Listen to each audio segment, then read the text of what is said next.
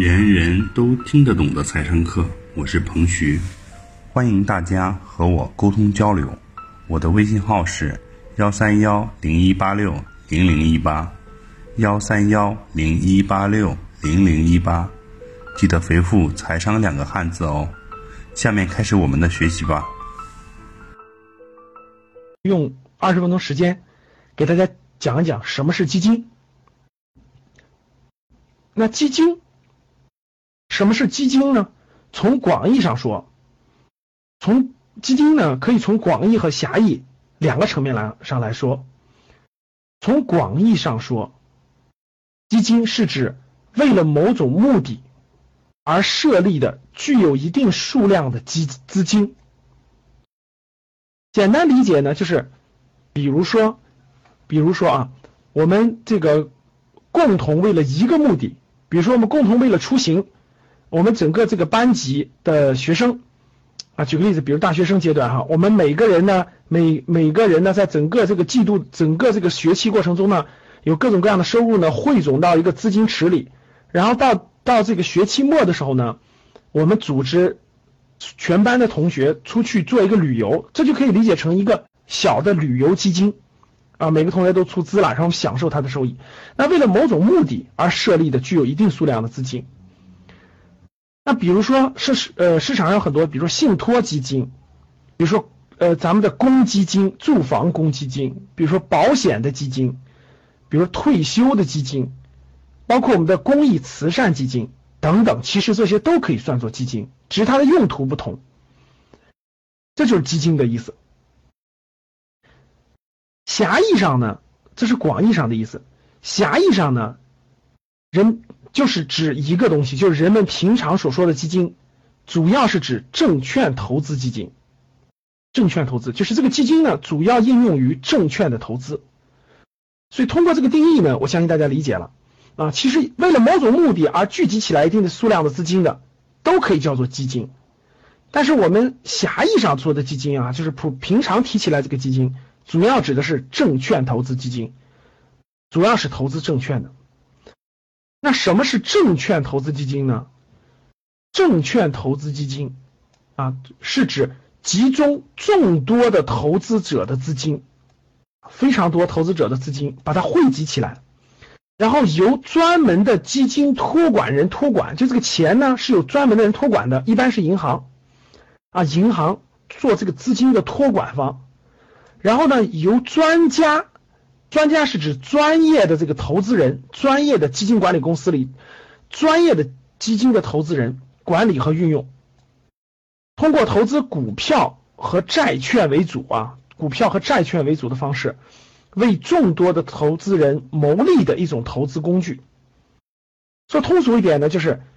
啊，把非常非常多的投资人的钱集合起来，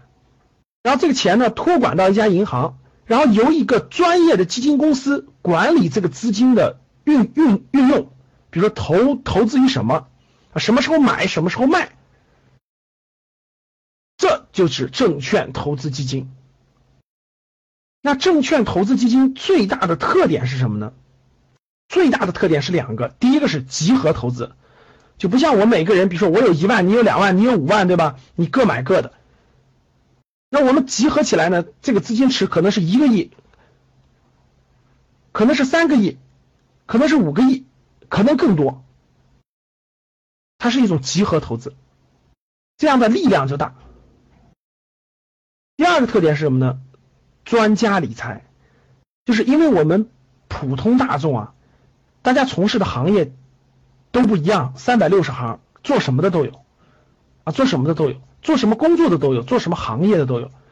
不是，确实不是所有人都能对这个证券、对股票、对债券有比较深刻的理解的。所以我们集合起来呢，由专家去打理，由专家去理财，专家去理财，这就是基金的两个特点啊，主要的特点：集合投资和专家理财。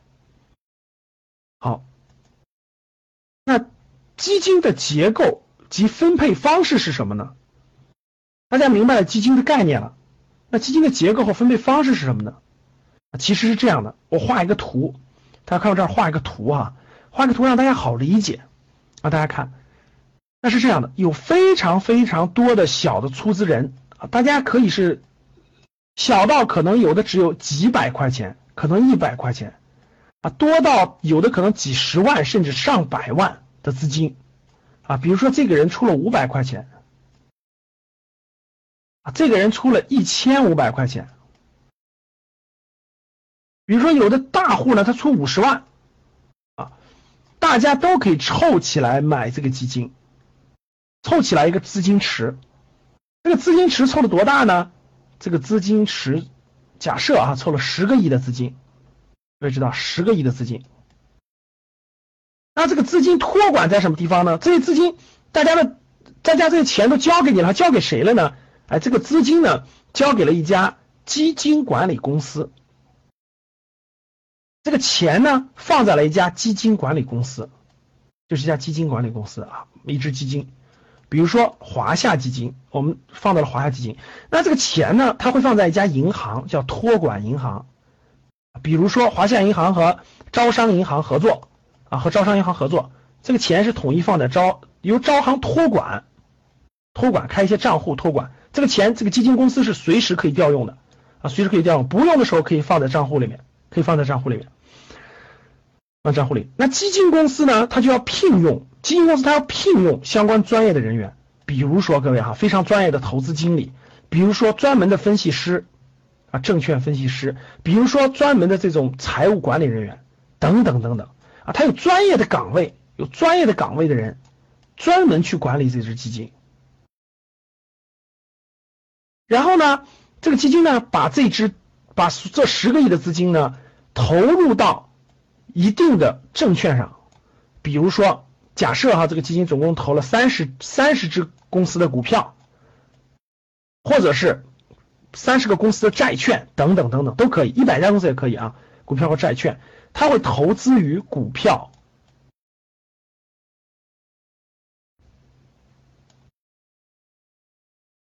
或者是债券。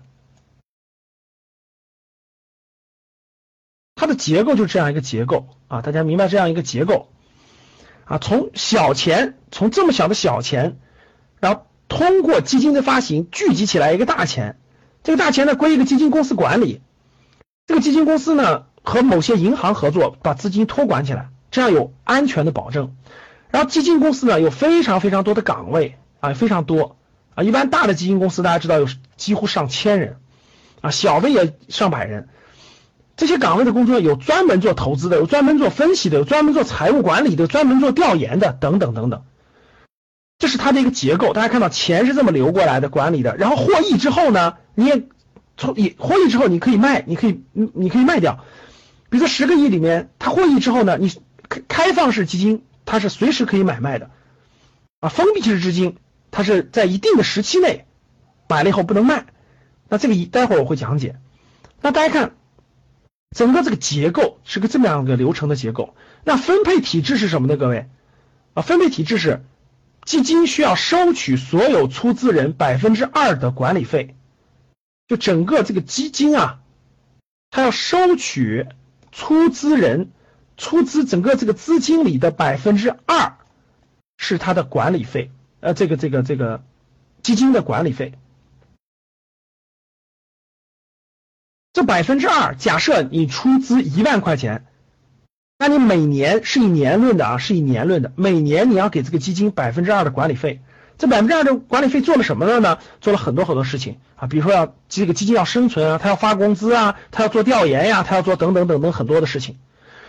然后在基金买卖的时候，购买或者是赎回的时候，它还有一笔叫做这个这个赎回的费用啊，包括是手续费。购买或赎回的有一笔手续费，这个手续费呢，不同的基金不一样啊，不同不一样。一般来说，在每次买卖在百分之一到百分之二之间，百分之一到百分之二之间，百分之二之间啊。那这个基金的获利是什么呢？基金和出资人之间有一个比例的获利获利的分配方式。一般来说呢，基金公司获利百分之二十。啊，出资人获利是百分之八十，啊，一般来说，这是一个平均情况啊。那呃，具体到不同的基金，具体到不同的私募还是公募，保本基金还是债券基金，它还有很大的差异。但是大致大家知道这个有一个分配比例。基金假设这个十个亿的基金用运作一年之后，运作一年之后，这个基金呢获利了五个亿，百分之五十啊，获利了五个亿，百分之五十。那这五个亿当中呢，有百分之二十，有百分之二十会算作基金公司的收益，百分之八十会按你的出资额给你分配，分配回当时的出资人。分配给当时的出资人，所以大家通过这个结构，通过这个基金的结构及分配方式，应该头脑当中比较清晰的理解了基金在整个整个这个体系当中，基金管理公司承担的是什么样的责任或者是义务啊？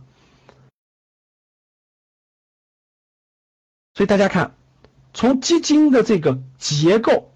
到基金的分配方式，那大家就明白了啊，一个基金是如何获利的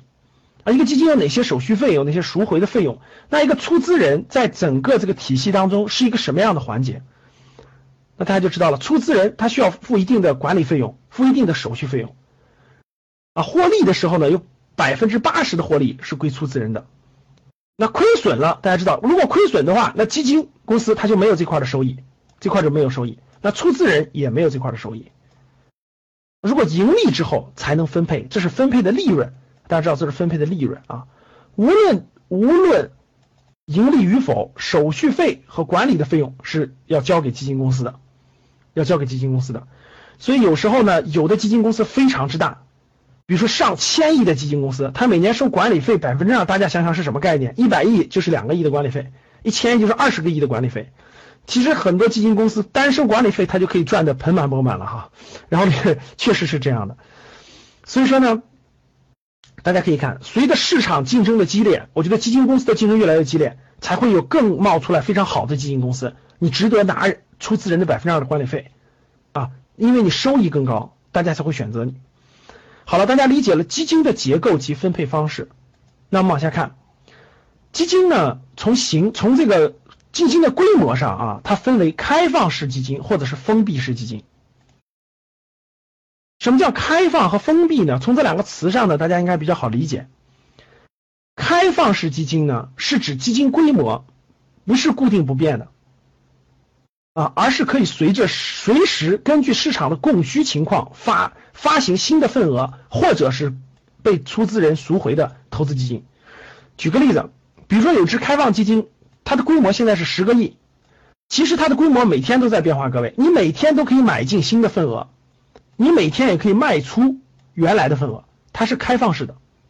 这就叫做开放式基金。一个开放式基金，它的规模可能十个亿，它未来大家它投资的好，大家买的人多，可能能增长成二十个亿，但慢慢大家都不买它了，它也可能跌到一个亿，甚至清盘，这都是有可能的。这就是开放式基金。那什么是封闭式基金呢？封闭式基金。是相对于开放式基金而言的，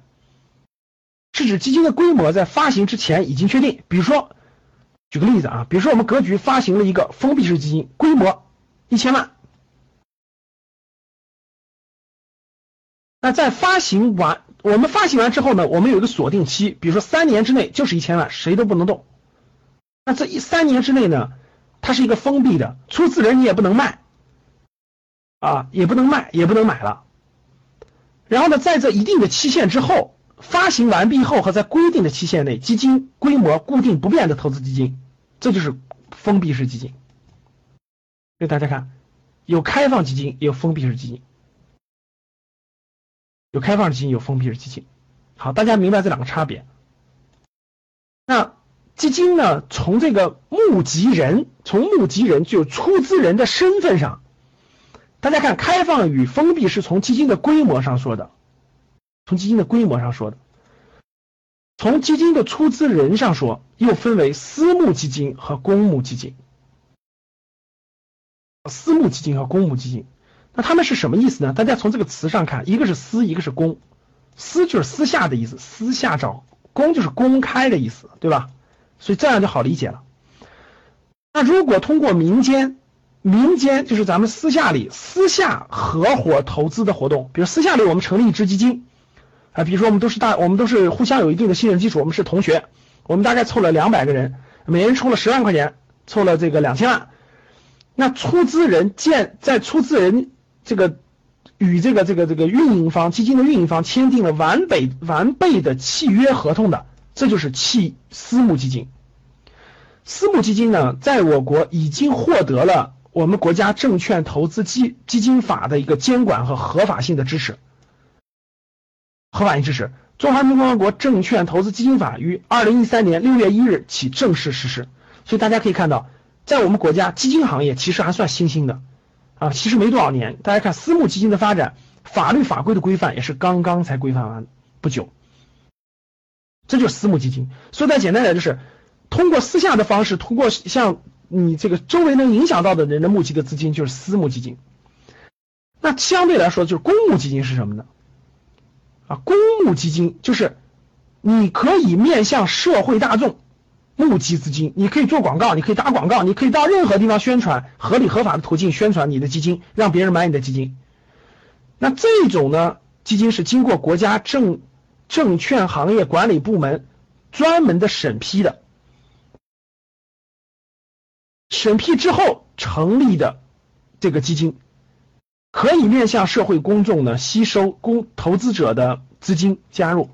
这就是公募基金。也是大家常见的，大家可以买的大部分基金都是公募基金。一般私募基金呢，第一是有门槛啊，第一是有门槛高，它希望高净值人群啊。第二呢是小范围的。那公募基金就是大家最低可以一百块钱，几百块钱都可以买，几百块钱都可以买。所以，所以呢，这个基金，无论是私募还是公募，他们都是从事证券投资的。只是募集方式不同，所以大家要明白啊。一般来说，私募基金呢，属于是这个这个这个相对来说门槛比较高，风险相对也比较高啊，高风险高收益，这是整个证券投资的一个特点。那基金从它的这个投资的方向来说，大家可以看到三个分类了啊。第一个是开放与封闭，是从规模来说的；第二个是这个从出资人的私募与公募；第三个就是它投到什么方向上，这个基金投到什么方向上。分类我们分为这几大类，第一个债券基金啊，顾名思义，债券资金是基金是什么呢？主要投资于债券的基金，其债券投资占资产净值的比例大于百分之八十，大于百分之八十，就相当于这个基金里头百分之八十投的都是债券。那第二基金叫股票型基金。股票型基金呢，主要投资于股票的基金，其股票投资占总资产资产净值的比例大于百分之六十。这里面可能引出两个概念，第一个什么是债券，第二个什么是股票。这个呢，我想下以后找一期专门的栏目给大家详细讲解什么是股票，什么是债券。这里简单来说啊，债券主要指的是一个公司或者一个国家。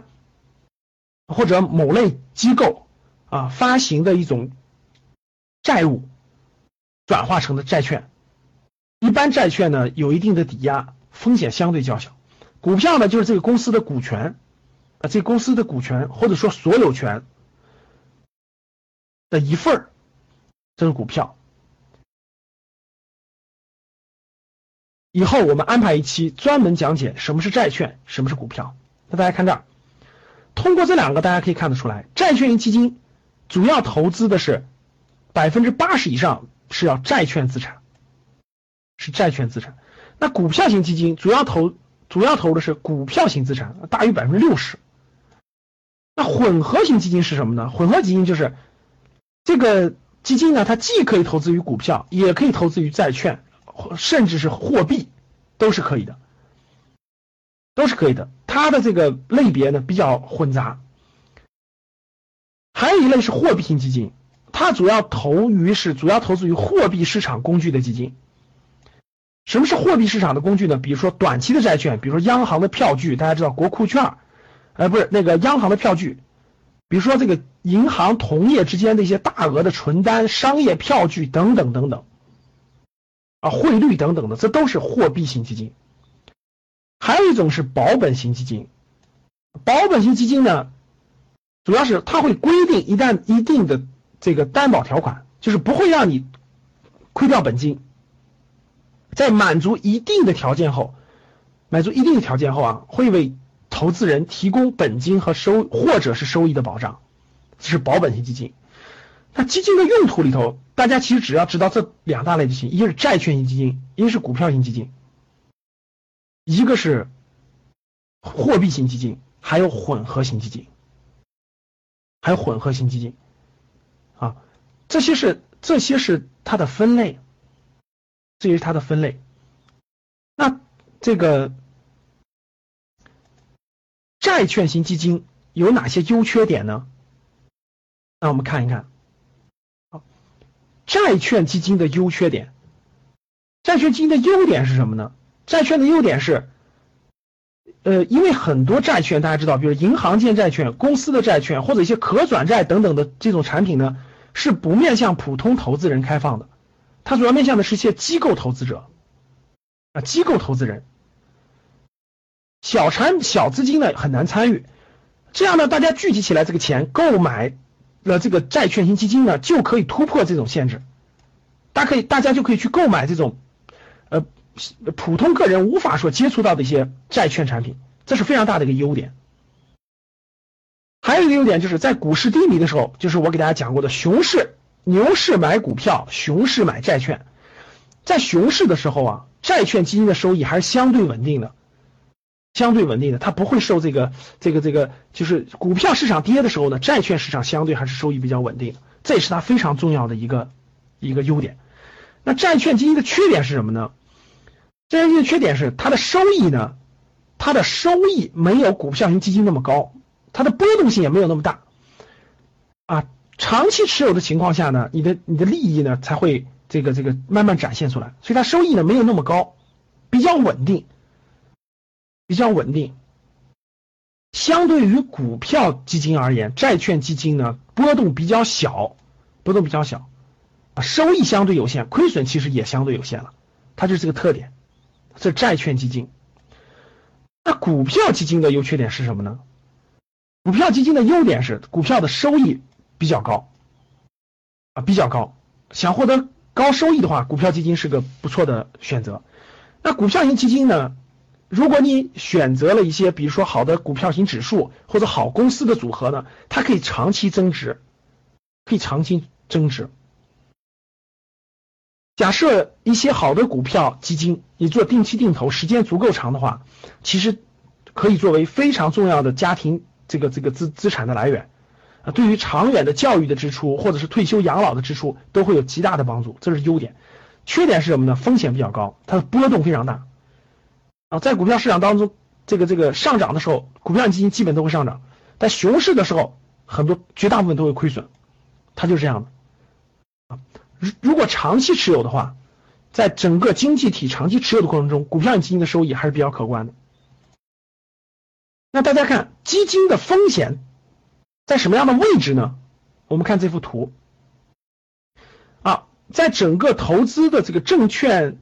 投资类别里面，银行存款大家知道是没风险的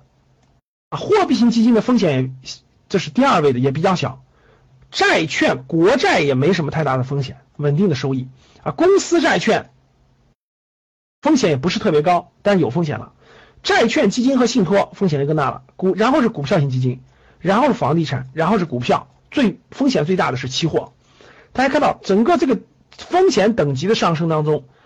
债券型基金和股票型基金呢处于一个中等的位置啊，它的它的收益呢要比银行存款啊、货币基金这些要好。